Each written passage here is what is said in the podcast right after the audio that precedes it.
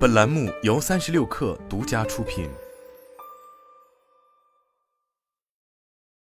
本文来自最前线。从上船下水到首航，氢能在内核船舶场景的落地应用获得实质性进展。十月十一日，氢燃料电池动力示范船“三峡青州一号”在湖北宜昌三峡游客中心完成首航，标志着氢燃料电池技术在内核船舶应用实现零的突破。与传统燃油动力船舶相比，三峡青州一号预计每年可替代燃油一百零三点一六吨，减少二氧化碳排放三百四十三点六七吨。这艘船使用的氢能主要来自三峡水力发电产出的绿电制氢，运行时氢气通过燃料电池转化为热能、电能和水，整个过程的排放物只有水，可以真正实现二氧化碳零排放。目前，国内小型氢能船舶主要应用于近海。内河等场景。根据公开报道，三峡青州一号可容纳八十名乘客，主要应用于三峡库区及两坝间开展交通巡查、应急等工作。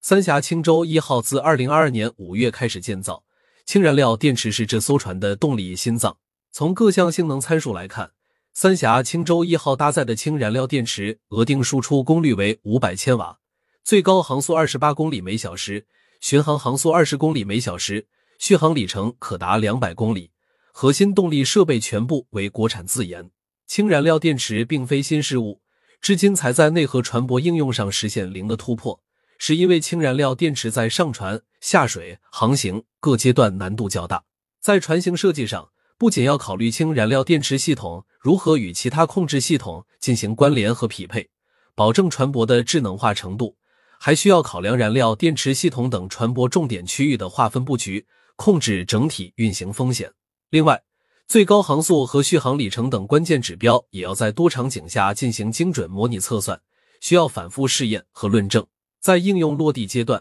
精准、快速、安全的加氢是氢动力船实现航行的必要前提。相较于给车加油，给船加氢则复杂的多。氢以高压气体形式储存，储存管理风险更大。在真实环境中，船在加氢时也并非完全静止，